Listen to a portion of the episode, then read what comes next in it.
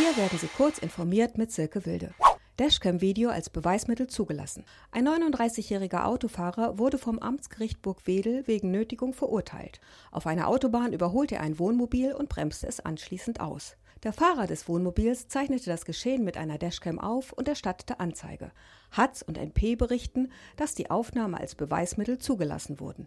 Obwohl dauerhafte Aufzeichnungen gegen den Datenschutz verstoßen, urteilte der BGH 2018, dass sie bei Unfallprozessen als Beweismittel zulässig sind. Inverse Ahnenforschung beschert Mörder lebenslange Haft. Eine Richterin im US-Staat Washington verurteilte William E. Talbot II. zu zweimal lebenslänglicher Haft. Der Fall hatte international für Aufmerksamkeit gesorgt, da es die erste Verurteilung ist, bei der eine Gendatenbank aus der Ahnenforschung zum Täter führte. Bei der inversen Ahnenforschung wird anhand der DNS von Verwandten ein Stammbaum erstellt. So kann ein gesuchter DNS-Träger ermittelt werden. Im Falle Talbots führten die Gene zweier Cousins zweiten Grades zu ihm. Es ist umstritten, ob diese Verwendung von Genen ohne Zustimmung Zustimmung rechtens ist. Talbots Cousins hatten ihre DNS lediglich zu Zwecken der Ahnenforschung an eine Behörde geschickt.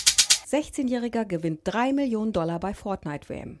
Kyle Giersdorf hat die Fortnite-Weltmeisterschaft in New York gewonnen. Der 16-jährige US-Amerikaner, der für das Team Sentinels spielt, setzte sich gegen 99 andere Spieler durch. Das Preisgeld des Siegers beträgt 3 Millionen US-Dollar und ist damit das höchste Preisgeld für einen Einzelspieler in der Geschichte des E-Sports. Fortnite-Entwickler Epic Games hat für die WM insgesamt Preisgelder in Höhe von 100 Millionen US-Dollar ausgelobt. An den Qualifikationsrunden für die Fortnite-Weltmeisterschaft haben laut Epic Games 40 Millionen Spieler teilgenommen.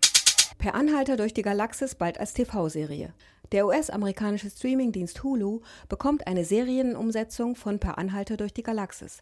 Das berichtet das Magazin Deadline. Weitere Details sind noch nicht bekannt. Beispielsweise ist noch unklar, welche Schauspieler beteiligt sein werden. Die Serie werde ein modernes Update, heißt es lediglich. Offen ist außerdem, ob, wie und wann man die Serie in Deutschland sehen kann. Diese und weitere aktuellen Nachrichten finden Sie ausführlich auf heise.de.